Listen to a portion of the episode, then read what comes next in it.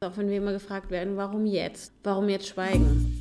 Es ist natürlich mehr Arbeit, die eigene Gesellschaft, das eigene Weltbild zu hinterfragen, Strukturen, Hierarchien, als einfach mitzuschwimmen und zu schauen, dass ich mich auf die Seite von ein paar Platzhirschen und Silberrücken schlage, um dann in deren Schatten halt dann auch vielleicht ein angenehmes Leben zu führen.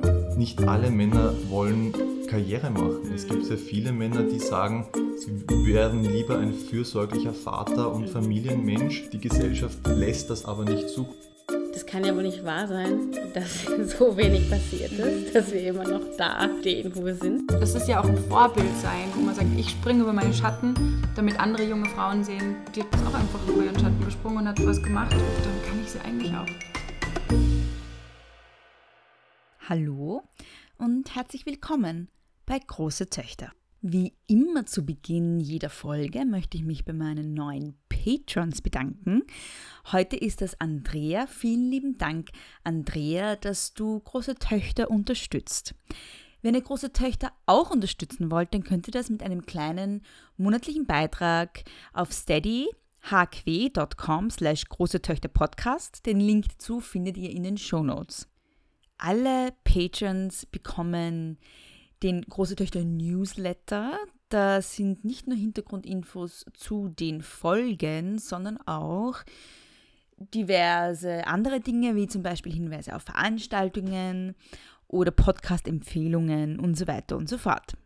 Außerdem bekommen die Patrons auch Goodies und ich bin gerade am Überlegen, ob es nicht auch gut wäre, einen Patreon-Stammtisch zu machen. Wenn euch das interessiert, dann schreibt mir doch große Töchter Podcast at gmail.com.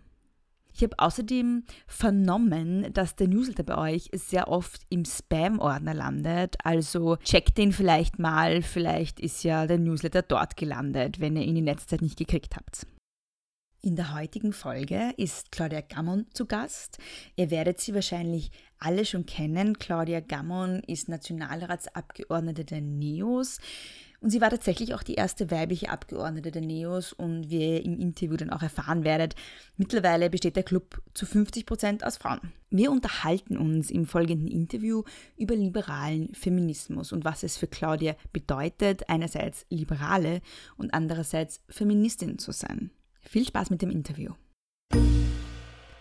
Hallo Claudia. Hallo. Es freut mich, dass du dir Zeit genommen hast.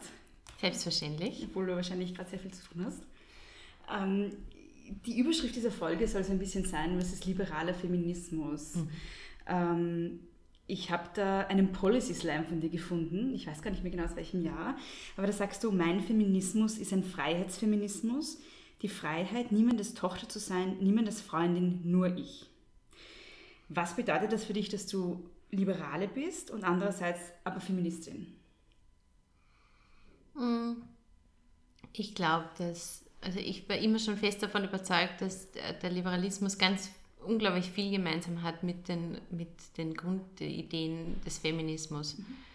Ähm, für mich ähm, ist mein Liberalismus sicher aus, aus einem gewissen Antikonservativismus äh, heraus erwachsen.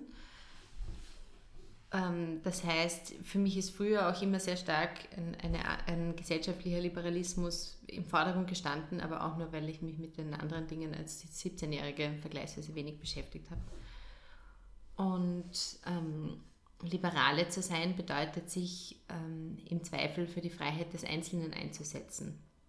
Und, und Liberale zu sein bedeutet auch einen, ähm, immer den Spagat zu machen zwischen unterschiedlich schwierigen Güterabwägungen. Mhm. Also, weil natürlich sich äh, Freiheitsrechte immer irgendwie spießen. Also ich meine, das, das Rauchen ist das beste Beispiel dafür, glaube ich. Mhm. Natürlich gibt es das Recht des Einzelnen darauf, ähm, mit seiner eigenen Gesundheit schlimme Dinge anzustellen, wie er möchte.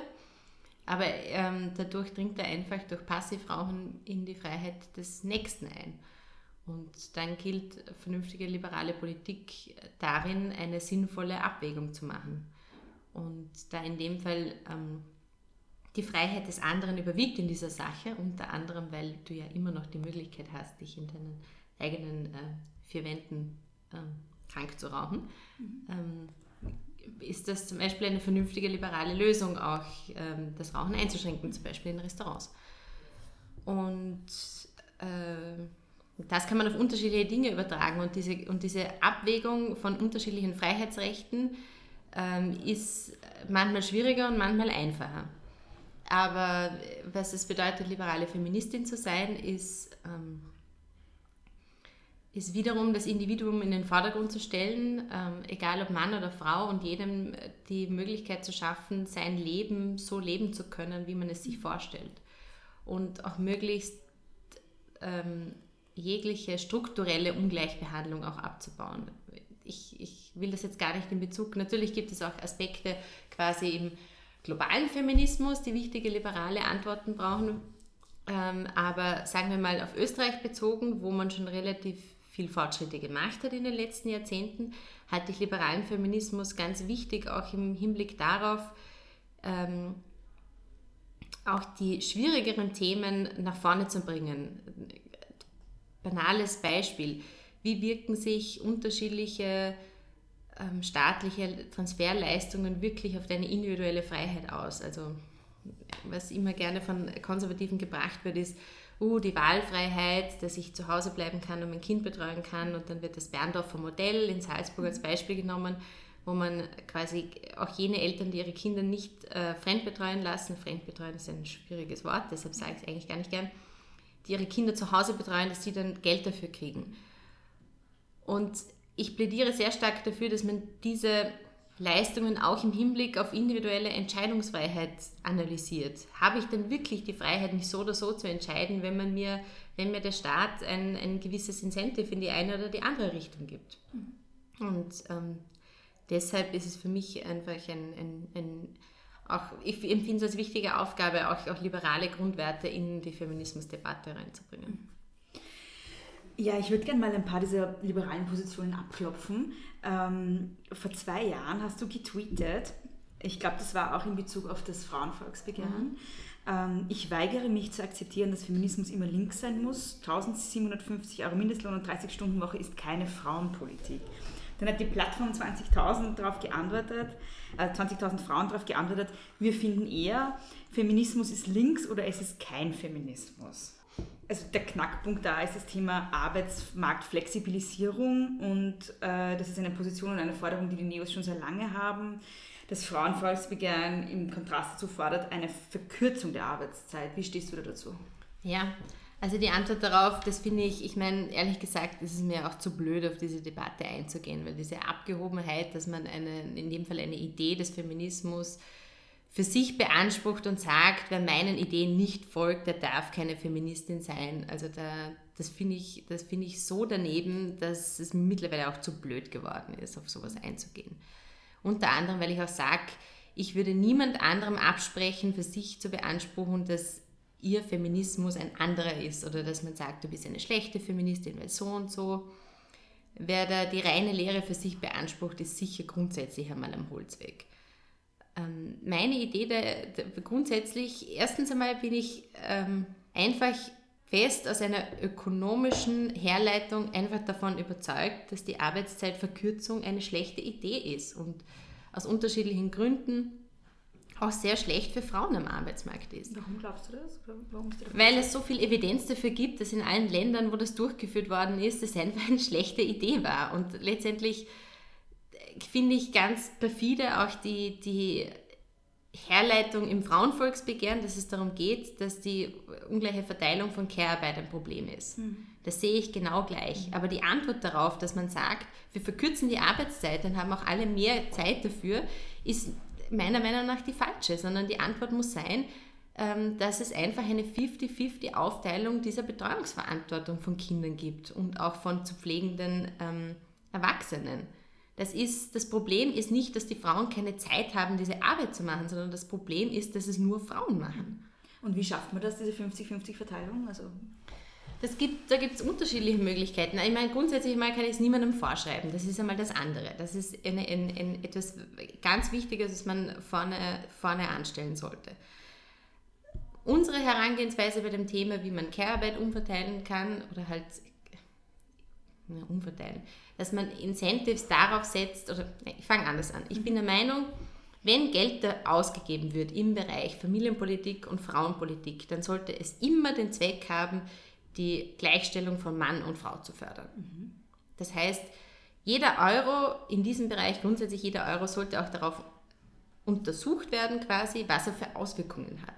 Und wir wissen nun einmal, Steuern genauso wie Transferleistungen haben gewisse Auswirkungen einfach auf das Verhalten von Menschen. Darum setzen wir sie auch ein. Wir nutzen Steuern, weil sie steuern und wir nutzen auch Transferleistungen, weil sie steuern manchmal.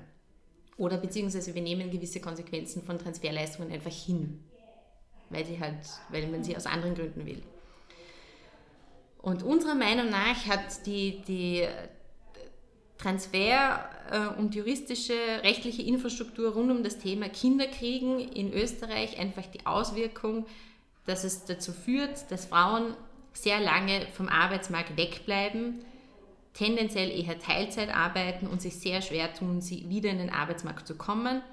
Dadurch, unter anderem dadurch, aber sehr stark dadurch beeinflusst, dass sie im Laufe ihrer Karriere, wenn sie Kinder haben, weniger verdienen. Das wiederum führt zu eh schon bekannten Problemen und auch Altersarmut.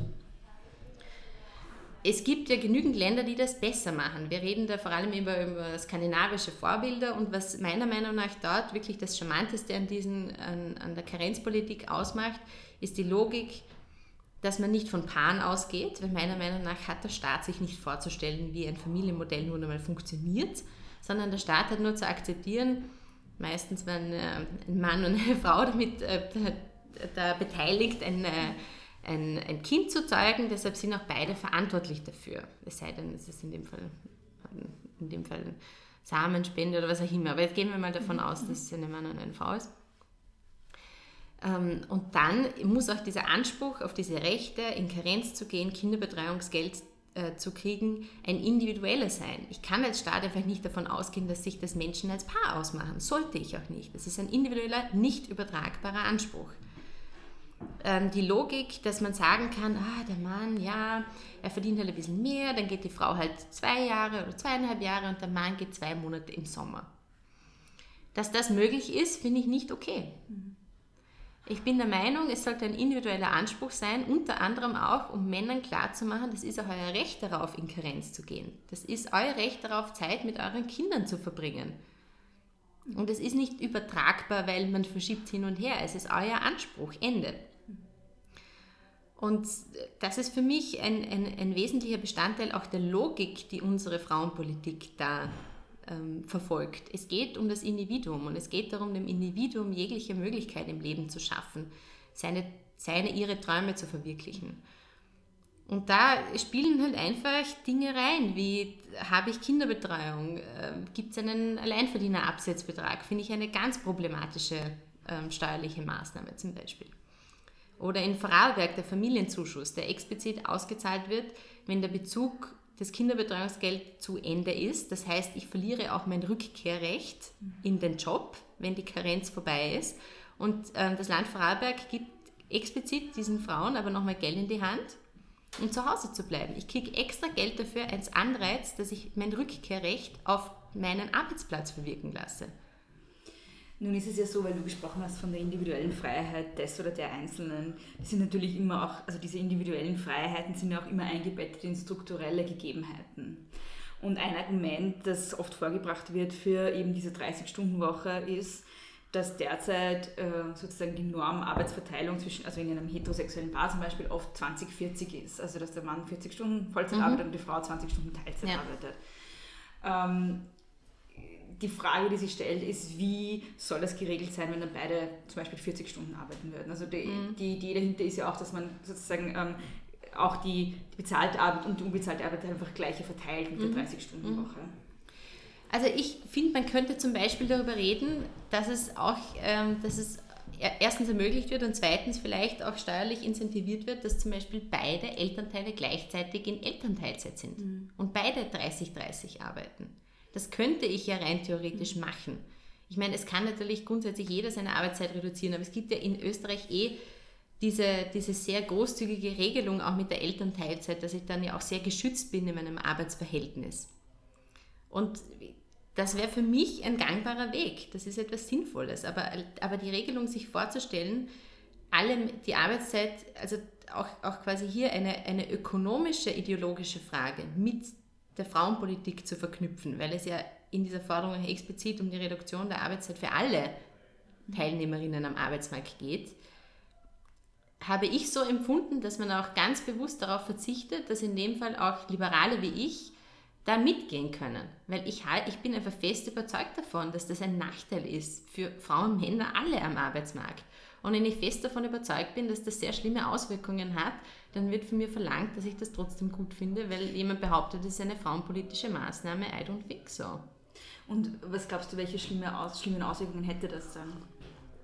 Wie schon bereits gesagt, es gibt etliche Studien, die sagen, dass das eine Katastrophe wäre für den österreichischen Arbeitsmarkt, für die Arbeitnehmerinnen hier, weil die äh, österreichischen Unternehmen weniger wettbewerbsfähig sind, weil es diese, diese Heilsversprechungen von wegen, ich habe dann mehr Jobs, nicht, nicht gibt. Weil unter anderem, und das ist auch heute im Gleichbehandlungsausschuss so ziemlich ausführlich erklärt worden, auf der einen Seite wird gesagt, dass ja jeder Arbeit, dass quasi die Produktivität gesteigert wäre, wenn man 30 Stunden statt 40 Stunden arbeitet. Wenn das so wäre, dann wäre das aber ein 1a-Beleg dafür, dass dann keine weiteren Jobs geschaffen werden, weil dann würde ja die ganze Arbeit in dieser Zeit erledigt werden. Das heißt, dieses Argument ist einmal fort.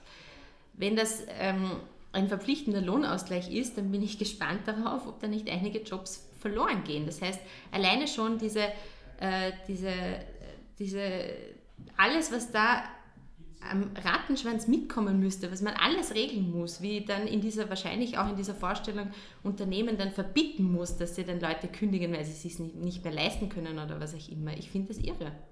Ein, eine weitere Sache, die du in deinem äh, Tweet kritisiert hast, war das Thema Mindestlohn. Warum hast du da mit der Erhöhung des Mindestlohns ein Problem? Weil es sind ja vor allem Frauen, die oft von sehr kleinen, also die im Niedriglohnsektor arbeiten und von zu kleinen Löhnen betroffen sind. Ja, ich meine, ich meine, ich könnte da jetzt äh, die Basics aus jeglichem Volkswirtschaftskurs rausholen, warum es genügend Belege dafür gibt, dass eine Erhöhung, äh, in dem Fall eines Mindestlohns über eine gewisse Schwelle, halt einfach ähm, Dinge nach sich ziehen kann, wie dass Arbeitsplätze verloren gehen. Das ist halt einfach eine Konsequenz daraus. Ich bin nicht prinzipiell gegen einen Mindestlohn. Ich glaube, das ist etwas, was ja auch in Österreich über die KV sehr vernünftig geregelt ist.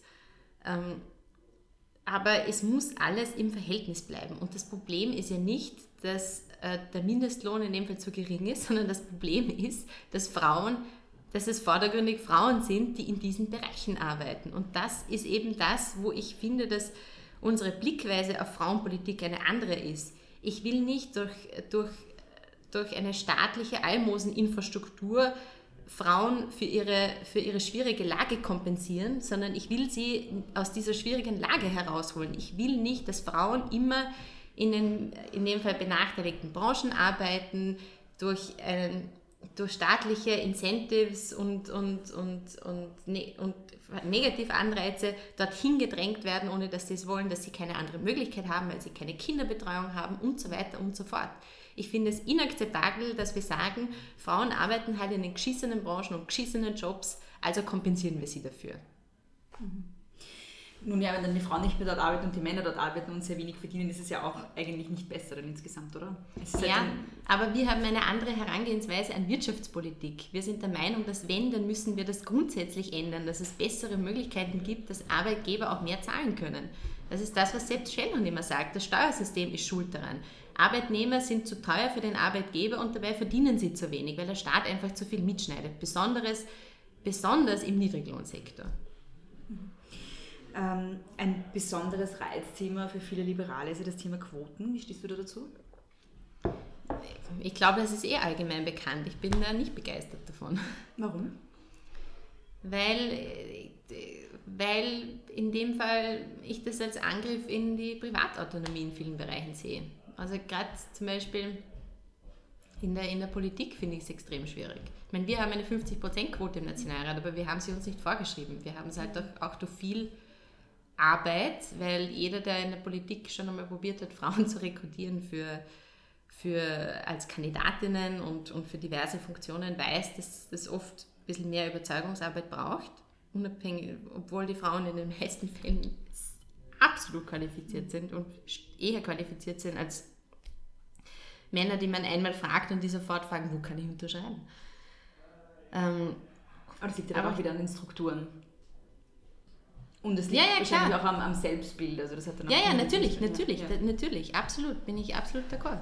Ähm, aber ich, ich bin, ich, dann, da komme ich wieder zu dieser Güterabwägung. In diesem Fall halte ich den, den Eingriff in, in, in dem Fall das Wahlrecht oder die Privatautonomie von, von, von, von Unternehmerinnen und Unternehmern nicht für, nicht für gerechtfertigt.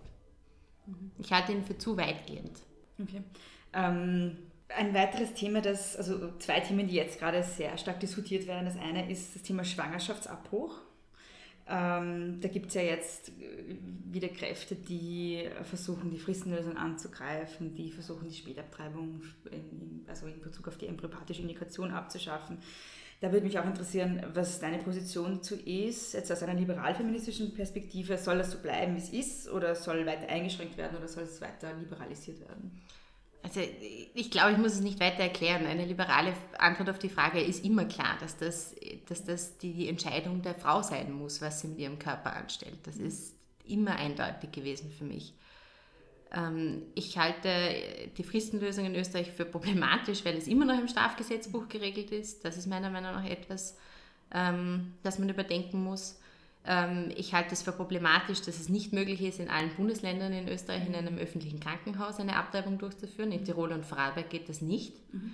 Da ist die, in dem Fall die, die medizinische Versorgung für Frauen einfach nicht gegeben, weil es gibt jeweils, glaube ich, einen Arzt, der Abtreibungen durchführt.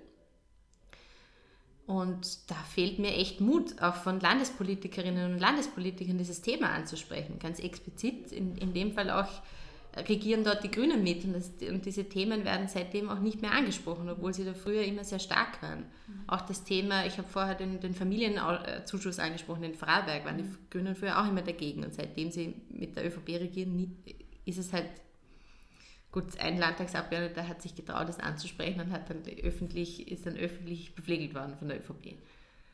Ähm, ich glaube, dass man beim Thema Schwangerschaftsabbruch auch in Österreich einfach endlich anfangen muss, ehrlich zu diskutieren. Ich finde ich find auch, dass es, dass es zu viele Abbrüche gibt, weil jeder weiß, dass das schwierig ist. Weil ich meine, offensichtlich gibt es in Österreich mehr als in anderen Ländern, aber da muss man fragen, warum ist das so? Und es ist so, weil wir einen extrem schwierigen Zugang zu Verhütungsmitteln haben, weil es eine extrem schlechte Informationslage darüber gibt, offensichtlich, und das kann man aus dem GynMed-Report herauslesen. Deshalb halte ich auch die Debatte für die, für die Statistik für total sinnlos, weil man weiß, warum Frauen letztendlich einen Abbruch durchführen. Man weiß das alles. Dazu brauche ich keine Statistik. Das ist allseits bekannt. Und wenn man die Konsequenzen aber nicht ziehen will, nämlich den Zugang zur Verhütung niederschwelliger zu gestalten, dann, äh, sorry, aber dann haben die anderen ein Problem und nicht wir quasi auf der Seite der Debatte. Mhm die, die erste Person, die bei mir in dem Podcast zu Gast war, war Gabriele Hanne-Schossack.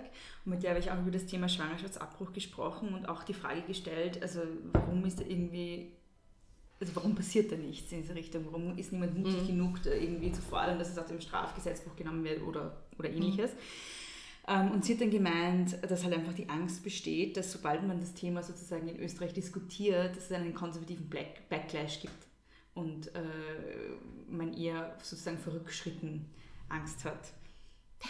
Bullshit. Also ich meine, das ist, das, vielleicht ist das eine Rechtfertigung dafür, dass es die SPÖ in den Jahren in der Regierung auch nie angegangen ist. Man muss dazu sagen, ein großer Kämpfer, den ich da immer lobe, ist Alois Stöger, der die Pille danach rezeptfrei gemacht hat, damals als Gesundheitsminister. Das habe ich ihm auch schon ein paar Mal gesagt. Mhm. ähm, Aber von den Neos kam mir das auch in letzter Zeit nicht wirklich was zum Thema. Na, immer. Ich meine, unsere Haltung dazu ist klar. Aber ehrlich gesagt, in dem Fall, bei dieser Bürgerinitiative Verändern, mhm. bin ich der Meinung, dass ich diese kleine Gruppe wegen ihrer kleinen Bürgerinitiative in dem Fall gar nicht überhöhen will in ihrer mhm. Bedeutung. Mhm. Weil ich eben nicht, ich bin nicht, ich, ich stimme damit, glaube ich, Heine Schossek wirklich nicht überein, dass da ein, ein Backlash kommen würde. Ich glaube, der Backlash kommt daher, wird wahrscheinlich über die Jahre immer größer, weil wir nie darüber reden. Und wenn ich nicht darüber rede und nicht, und nicht eine, eine, eine öffentliche Debatte darüber führt, quasi, wie wirkt sich fehlendes Wissen über Verhütung aus und warum haben Frauen das Gefühl, einen Abbruch durchführen zu müssen, auch wenn sie ungewollt schwanger sind vor allem, dann äh, glaube ich, dann, dann hat man wahrscheinlich den, den Backlash vielleicht irgendwie mitverantwortet, weil das Wissen darüber sehr gering ist. Mhm. Ich muss das ja, ich muss regelmäßig darüber reden, weil ich ja auch darüber informieren möchte, dass es ein ganz wichtiges Recht einer jeder Frau ist. Und wenn ich das nicht mantramäßig wiederhole, dann haben wir, dann, dann, dann müssen wir damit leben, dass es vielleicht eine ganze Generation an politischen Konsumentinnen gibt, die das Thema noch nie politisch auf der Bühne gehört haben. Mhm. Das ist ein Problem. Ähm, also ein Problem, das ich sehe mit Verändern, ist ja auch, dass es, also es sind nicht so viele Leute, die das jetzt unterstützen, aber es sind halt auch sehr ähm, prominente Leute bei FPÖ und ÖVP. Also Norbert Hofer zum Beispiel hat das ja auch unterzeichnet, Kirill Grünberg und so weiter. Also ich glaube, dadurch hat es schon ein bisschen politisches Gewicht. Ähm, äh, äh, das stimme ich nicht zu, weil bei denen ja. weiß ich schon lange, dass das ihre Haltung ist. Mhm. Ich kann, ich kann mhm. aus dem Kopf heraus so und so viele Abgeordnete auf ÖVP und FPÖ aufzählen, wo ich weiß, dass das immer schon ihre Meinung war. Mhm. Das ist, und es ist ja auch fair enough. Das, die dürfen da auch eine andere Meinung dazu haben. Aber wenn sie einen Antrag im Nationalrat einbringen werden, dann bin ich die Erste, die dagegen aufsteht. Aber der ist nicht da. Mhm. Und mhm. deshalb finde ich da wirklich auch, blöd gesagt, auch ein bisschen dagegen, da, da, da, da, da, da, da ein wenig Panik zu machen bei dem Thema. Ich finde, es ist viel wichtiger, dass wir über das Thema Verhütung reden. Und mhm. das wird viel zu wenig gemacht. Alleine schon im, im aktuellen Report ist ja auch klar drinnen, dass, es, dass, der, dass der Pill Scare mhm. und diese, dieser Wunsch danach, dieser absurde Wunsch, hormonfrei zu leben, einfach dazu führt, dass es mehr Abtreibungen gibt. Bist du dafür, dass ähm, Verhütung zur Kassenleistung wird? Ich bin dafür, dass es für Minderjährige jedenfalls übernommen wird. Ich bin, äh, wie man es dann finanziert, ist was anderes. Es ist, glaube ich, nicht logisch, das in die Kasse zu geben. Wahrscheinlich müsste man das aus einem speziellen Topf im Sozialministerium finanzieren, weil es einfach mit der Versicherungslogik nicht mhm. ganz mhm. d'accord geht. Aber da würde man sicher eine Lösung dafür finden. Und, und man muss vielleicht auch einen Beitrag dazu leisten, dass es ein bisschen günstiger wird. Weil alleine schon, was, das, was, was vor allem die wirksamsten Methoden wie die Hormonspirale oder auch die Kupferspirale, das ist einfach eine enorme finanzielle Hürde. Mhm. Aber first and foremost ist es das Wissen darüber, welche Verhütungsmittel funktionieren und welche nicht. Und da, ich meine, da beteiligen an, an, dieser, an diesem Kampf gegen die Pille oder an Hormonen generell, beteiligen sich ja auch einige Feministinnen und das finde ich wirklich gefährlich. Mhm. Ja, also ich habe das vor allem irgendwie bei so Instagram-Influencer mitgekriegt, der, der, Kampf gegen die Pille. Mhm. ähm, ja, das ist, ich meine, da gibt es jetzt einfach Evidenz. Soll sich jeder bitte diesen Verhütungsreport durchlesen, zu was das führt, wenn man verantwortungslos jungen Mädchen sagt, nehmt diese App. Mhm. Ja ja, das sehe ich sehr ähnlich. Ähm, ich finde halt auch immer schwierig, ähm, also ich finde es grundsätzlich schwierig, Frauen zu sagen, was sie mit ihrem Körper machen sollen. Ähm, und ich finde es ganz wichtig, dass es ganz viel Aufklärung gibt über Verhütung, wie sie wirkt, ob sie wirkt und so weiter und so fort. Ich finde es von beiden Seiten schwierig. Ich finde es schwierig, Frauen zu sagen oder jungen Mädchen zu sagen, nehmt diese App und äh, natürlich verhüten ist super. Mhm. Ähm, genauso schwierig finde ich es, Frauen zu sagen, Frauen beispielsweise, die die Pille genommen haben und denen es nicht gut damit mhm. gegangen ist, zu sagen, ähm, sozusagen, sie haben kein Recht auf ihre Position, dass es ihnen damit nicht gut gegangen ist. Ja, ja, nein, aber ja. das stimmt ja auch. Ich meine, ja. Nona Net, das mhm. ist ja ein, dieses, Nona Net hat dieses Mittel starke Nebenwirkungen. Mhm. Es setzt einen wichtigen Bestandteil deines Körpers vollkommen außer Kraft. Mhm. Ich meine, das ist irgendwie logisch. Mhm. Mhm. Ja, und ich finde es halt wichtig, Frauen diese Entscheidung auch zu lassen. Ja? Natürlich auf der Basis von sehr umfangreicher Information und Aufklärung. Ja, weil man muss wissen, was die Alternative ist. Mhm. Das muss man wissen. Und das ist auch etwas, was mit Freiheit zu tun hat. Mhm. Weil die, es ist einfach klar, die, die, die, eine der wenigen brauchbaren Alternativen dazu ist die Kupferspirale. Mhm. Das ist auch nicht ganz schmerzfrei. Damit muss man auch leben können. Und wenn man das dann nicht will, dann sind die Alternativen echt schwierig. Mhm wenn man, wenn man, wenn man, seine, wenn man seine sexuelle Selbstbestimmtheit behalten möchte. Mhm. Und das, und natürlich kann sich dann jeder, ich bin da echt, Es soll sich jeder so und so entscheiden, aber die Informationen müssen auf wissenschaftlichen Fakten basieren mhm. und nicht auf Hören und Sagen und YouTube-Videos. Mhm. Ja, das sehe ich, das sehe ich sehr ähnlich. Was ich auch noch wichtig finde, ist, ähm, oder was ich schwierig auch finde, ist, dass fast alle Verhütungsmittel, die es gibt, irgendwie beim weiblichen Körper ansetzen. Mhm. Ich finde also ich fände halt auch eine wichtige politische Forderung zu sagen, es braucht einfach mehr Forschung und Entwicklung mhm. im Bereich Verhütungsmittel, die sozusagen den männlichen Organismus eingreifen, weil damit wird es halt auch immer nur zur Verantwortung von Frauen mhm. gemacht und das, das finde ich auch problematisch. Das ist richtig, das ist richtig, ja. Ich meine, ich kann halt, das ist halt, ich meine, Exkurs Forschungspolitik. Ich kann halt nicht vorschreiben, in welchem Bereich geforscht mhm. wird. Ja, so klar. funktioniert Grundlagenforschung nicht. Aber aber ich, ich glaube ja auch, dass das mittlerweile das Thema Gender Medicine auch sehr stark auch bei, bei Pharmaunternehmen angekommen ist. Mhm. Und ich meine, viel zu spät, mhm. viel zu, viel zu spät. Das ist ja in allen Bereichen. Da geht es um Diagnostik oder ich meine, letztens habe ich was gelesen, wo es darum gegangen ist, über, ähm, über Sicherheits, äh, Sicherheitsmaßnahmen in Autos, wo halt einfach Crash-Test-Dummies immer auf männliche statistisch genormte Körper ausgelegt mhm. sind. Ähm, ich glaube, da braucht es enorm viel ähm, Sensibilisierung, in dem Fall auch von Seiten der, der Politik mhm. dahingehend, dass, dass das klar gemacht wird, wir haben diese Anforderungen, dass da auch Frauen mit einbezogen werden.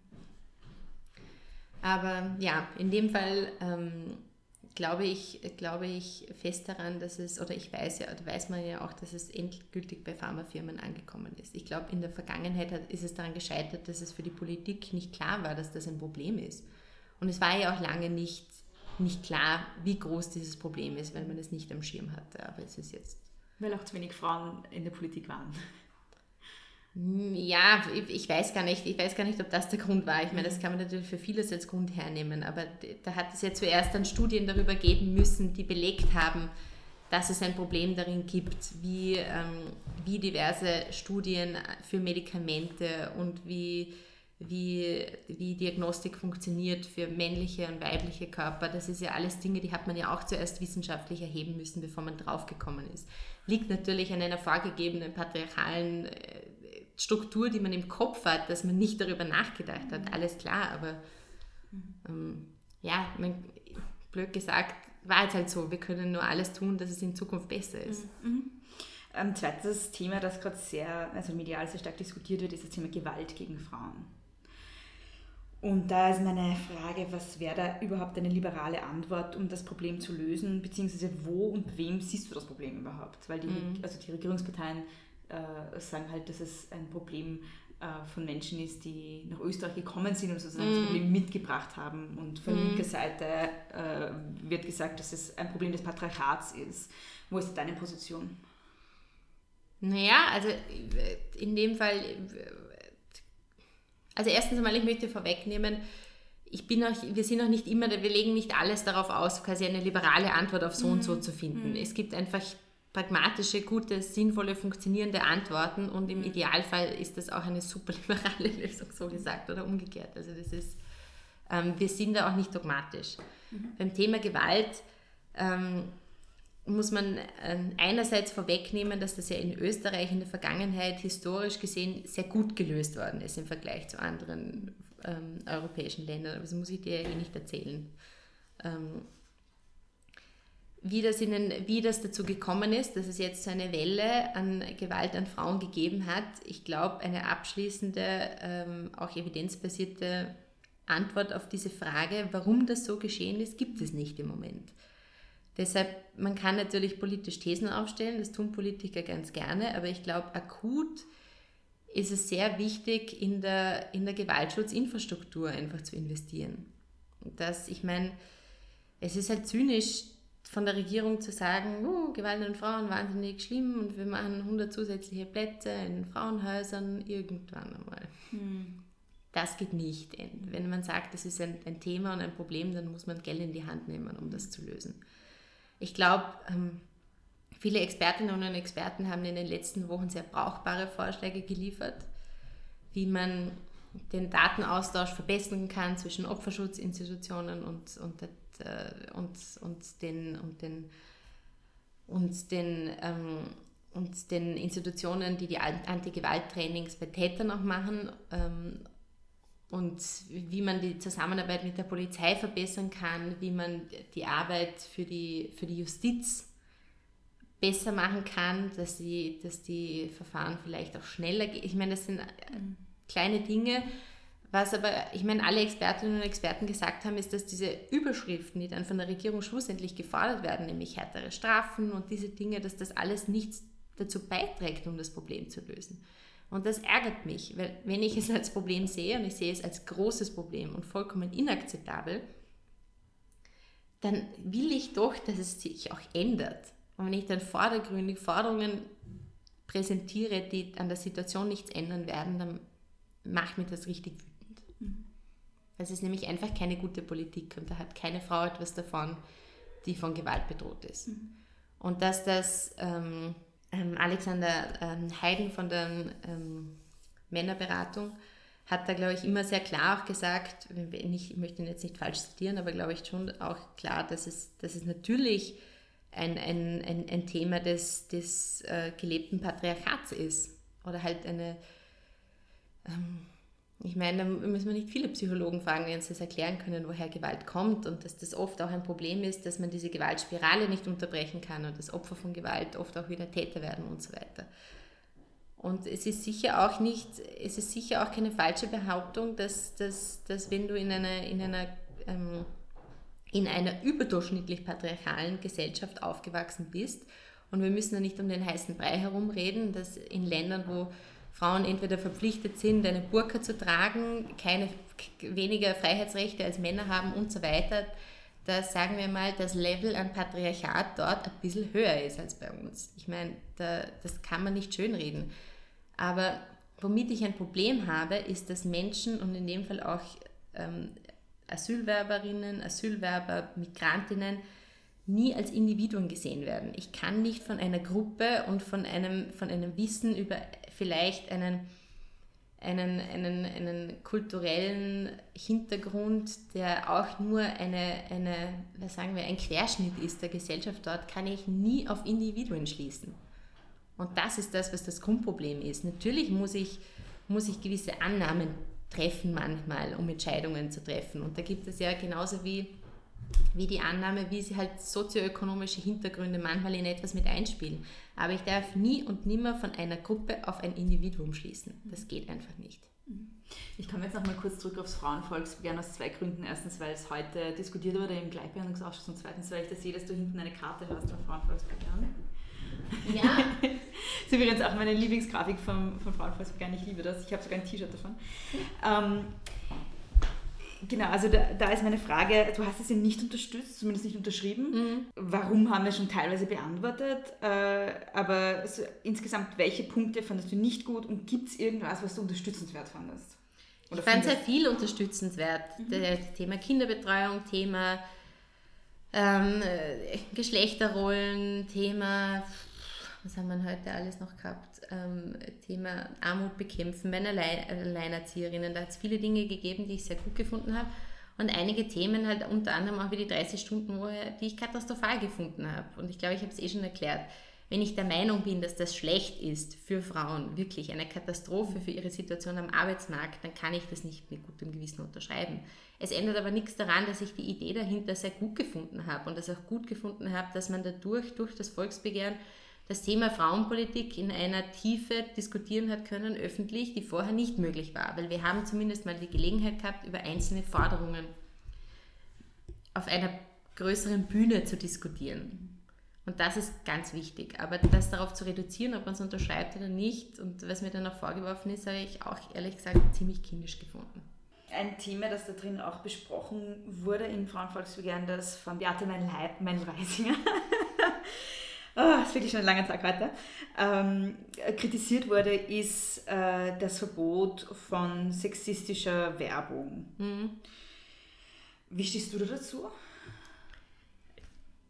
Ich bin nicht der Meinung, dass man sexistische Werbung verbieten kann oder verbieten soll. Ich finde, das hat etwas total ähm, autoritär Anmaßendes quasi, was finde ich okay, wie man werben darf und was nicht. Ich meine, es gibt gewisse Dinge, die sind halt in Österreich verboten und das ist gut so, aber alles, was darüber hinausgeht, ist einfach unverhältnismäßig vorzuschreiben.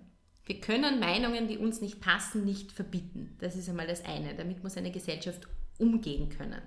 Und wenn wir damit nicht umgehen können, dass ich als Konsument die absolute Freiheit habe, auch eine Marke zu boykottieren, wenn die in einer Art und Weise werben, wie es mir nicht passt. Und wenn das nicht ausreicht, dann haben wir eher ein Problem mit unserer Eigenverantwortung als mit allem anderen.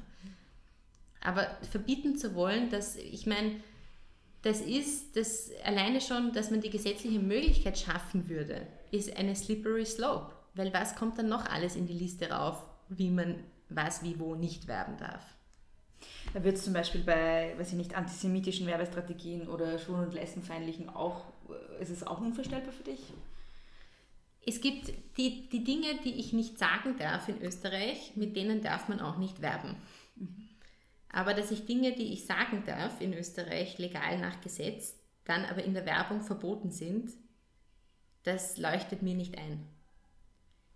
Ich glaube, dass es ja auch im Sinne und in dem Fall wirklich, Gott sei Dank, der Markt regelt das. Wenn du heutzutage in Österreich mit einer homophoben Werbung daherkommst, dann auf Wiedersehen.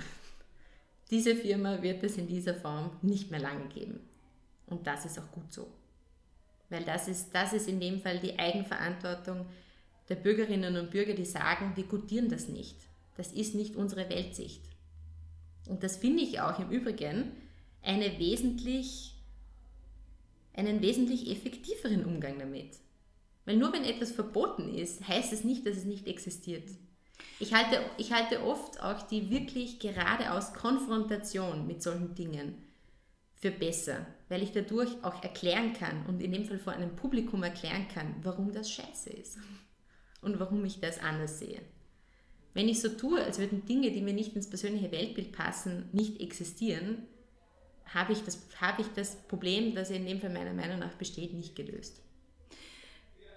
Es ist allerdings trotzdem so, dass es ziemlich viel sexistische Werbung nach wie vor gibt. Also da hat das, der Markt nicht geregelt bis jetzt. Ähm, ich nehme mal an, dass du als Feministin Sexismus auch nicht cool findest und auch sexistische Werbung nicht cool findest. Ähm, wie kann man das, also und, und offensichtlich ist es ja so, dass es zum, der Markt offenbar nur zum Teil regelt. Ähm, wie schafft man eine Welt, in der es in der Werbung keinen Sexismus mehr gibt? Naja, in dem Fall auch, indem man Menschen, die das nicht schwierig finden, davon überzeugt, dass es nicht okay ist. Ich meine, dann ist ja das Problem nicht, dass es nicht verboten ist, sondern das Problem ist, es gibt, dass es genügend Leute gibt, die das sehen und sich denken, geil. Das ist das Problem. Und ich meine, dass wir immer noch ein Problem mit Sexismus in Österreich haben, das müssen wir jetzt da auch nicht erläutern oder wissenschaftlich erheben. Das ist evident, weil wir merken es jeden Tag. Und dann liegt dort das Problem und nicht in der sexistischen Werbung an sich, weil irgendjemand muss sie machen und irgendjemand muss sie taugen. Ähm, ein, also eine, sagen wir mal so, ich bin ja eine der linken Feministinnen und eine Kritik, die ich äh, aus meinen Kreisen dir ganz oft höre, ist, also lässt sich zusammenfassen mit dem Wort Neoliberalismus. Ähm, viele meinen halt, Neoliberalismus sei nicht vereinbar mit Feminismus und es braucht viel tiefgreifendere systemische Veränderungen, die nicht eben nur am Individuum ansetzen. Was wäre da deine Entgegnung dazu? Naja, ich bin ja keine Linke. Sorry, aber das ist nicht mein Angebot. Ähm, wie würdest du die Frauenpolitik der jetzigen Regierung bewerten? Ja, d- mittelschlecht bis ganz schlecht. Da ist äh, weder, weder, weder kommt viel und die Dinge, die kommen, halte ich für extrem problematisch. Angefangen bei dieser äh, PR-Aktion zu, zum Gewaltschutz ähm, bis hin zum Nichtstun bei der Kinderbetreuung. Also quasi zuerst kürzen, dann doch nicht so viel kürzen und dann sagen, wir haben das Geld für die Kinderbetreuung erhöht. Also dass da nicht, vor allem, dass da nicht mehr einfach widersprechen und sagen, sorry, ich akzeptiere diesen Bullshit nicht mehr, das ärgert mich. Aber ich meine, äh, bis zu einem gewissen Grad sage ich dann halt, ich habe mir auch nichts anderes erwartet. Das ist eine rechtskonservative Regierung. Was sollen denn die machen? Linke Frauenpolitik. Das ist halt einfach das, mit dem wir jetzt konfrontiert sind. Und man muss darauf aufmerksam machen, dass hinter diesen schönen PR-Floskeln, vor allem auch der ÖVP, halt ein konservatives Familien- und Rollen- und Frauenbild steckt. Und da gilt es aufzuklären. Aber ich bin nicht besonders überrascht davon, sagen wir es so. Ich meine, wenn, wenn, man, wenn jemand andere Erwartungen hatte, dann frage ich mich wirklich, woher? Mhm. Ähm, weil du schon öfters das Wort Kinderbetreuung gesagt hast, jetzt, mhm. was ist so da deine Vorstellung davon, wie kann man das besser regeln? Ähm, es muss einfach ein flächendeckendes Angebot geben, damit, man, damit sich Eltern entscheiden können, ob sie es in Anspruch nehmen oder nicht. Das heißt, es muss einen, einen Rechtsanspruch ab dem ersten Geburtstag geben und es muss auch qualitativ hochwertige Elementarpädagogik sein. Natürlich gibt es da das Problem, dass das Geld fehlt und dass in vielen Bereichen auch die Pädagoginnen fehlen, aber das ist etwas, das die Politik einfach zu lösen hat. Weil ähm, es, geht, es geht natürlich darum, dass es eigentlich eine volkswirtschaftliche Katastrophe ist, dass wir auf das Arbeitsmarktpotenzial von vielen Frauen verzichten und vor allem auch in vollem Ausmaß. Aber es ist auch für das jeweilige Individuum eine Katastrophe. Und mich ärgert manchmal dieses Herablassende, quasi gibt es ja eh schon überall und die Frauen nutzen es nicht. Das ist eine sehr wienzentristische oder urbanzentristische Sicht auf die Dinge. Das funktioniert ja schon in Linz nicht mehr und das ist auch eine, eine größere Stadt in Österreich bekanntlich. Wenn man in ländliche Gebiete schaut, ist es eine Katastrophe. Dort ist es ohne familiäre Infrastruktur, wenn man möchte, nicht möglich, neben, mit einem Kind Vollzeit zu arbeiten. Und das muss der Anspruch dieser Infrastruktur sein, das zu ermöglichen. Mhm. Äh, eine Frage wäre noch gewesen, weil die hast du schon beantwortet. Äh, du warst ja nämlich die erste, also die erste weibliche Abgeordnete im News Club tatsächlich und äh, er besteht mittlerweile zu 50 Prozent aus Frauen und ist damit noch dazu der einzige Parlamentsgruppe. Ich habe mir das nochmal angeschaut, also es gibt sonst nirgends 50 Prozent Frauen. Und da war meine Frage, ob das zufällig passiert ist oder eure Policy ist, aber du hast das schon beantwortet. Ja.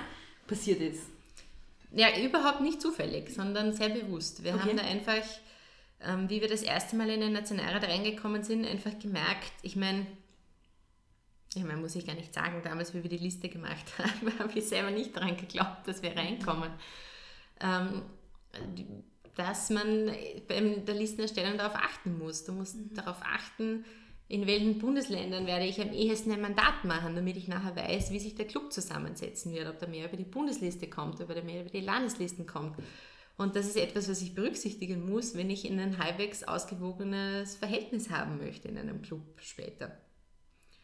Ähm, ich glaube, je größer das wird, desto eher, desto eher erübrigt sich das. Wenn du hier und da Frauen und Männer gut verteilt hast, dann wird sich das wahrscheinlich tendenziell eher ausgleichen, weil du halt so, so, so und so viele Landesmandate und Direktmandate hast und so und eher weniger Bundesliste. Aber je, je kleiner du bist, desto punktgenauer musst du landen. Und wir haben dann einfach gemerkt, wir, wir brauchen mehr Kandidatinnen ähm, in allen Bereichen und haben Förderprogramme installiert, um, um Talente, die wir identifizieren, auch sehr bewusst anzusprechen und denen einen, einen Weg aufzu, aufzumachen, wie könnte es funktionieren für dich, wenn es dich interessiert.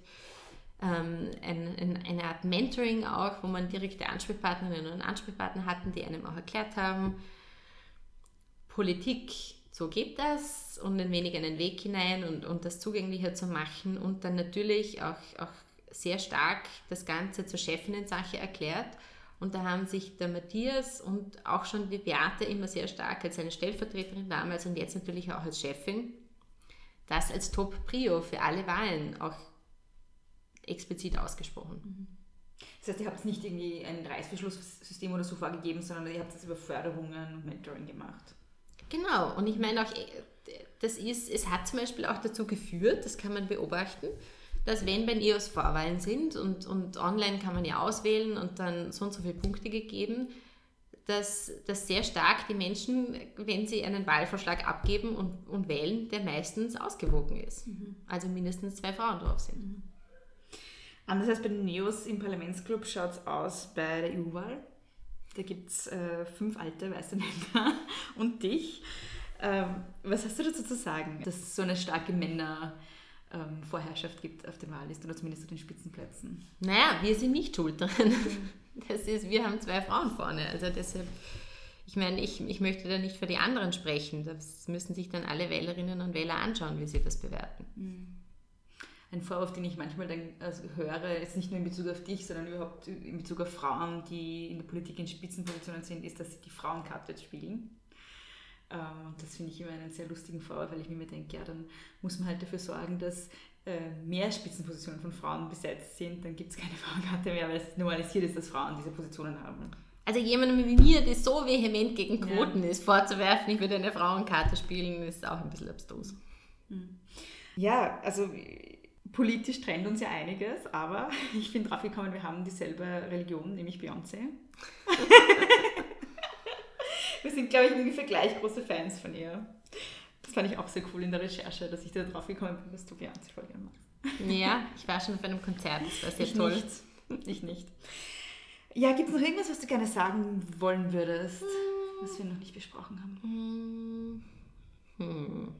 Na, eigentlich nicht. Aber ich meine, so, ich habe ich hab, ich hab grundsätzlich, ich habe ich hab echt ein Problem mit der, mit der Vorstellung, dass jemand sagt, Feminismus kann nur links sein. Mhm. Ich glaube, da, da verabschiedet man sich einfach von vielen engagierten Frauen, die, die in vielen wirtschaftspolitischen, ökonomischen Fragen einfach eine andere Meinung haben und trotz alledem das Anliegen verfolgen oder genau deshalb das Anliegen verfolgen, dass es ähm, dass es eine absolute Gleichberechtigung von Männern und Frauen braucht.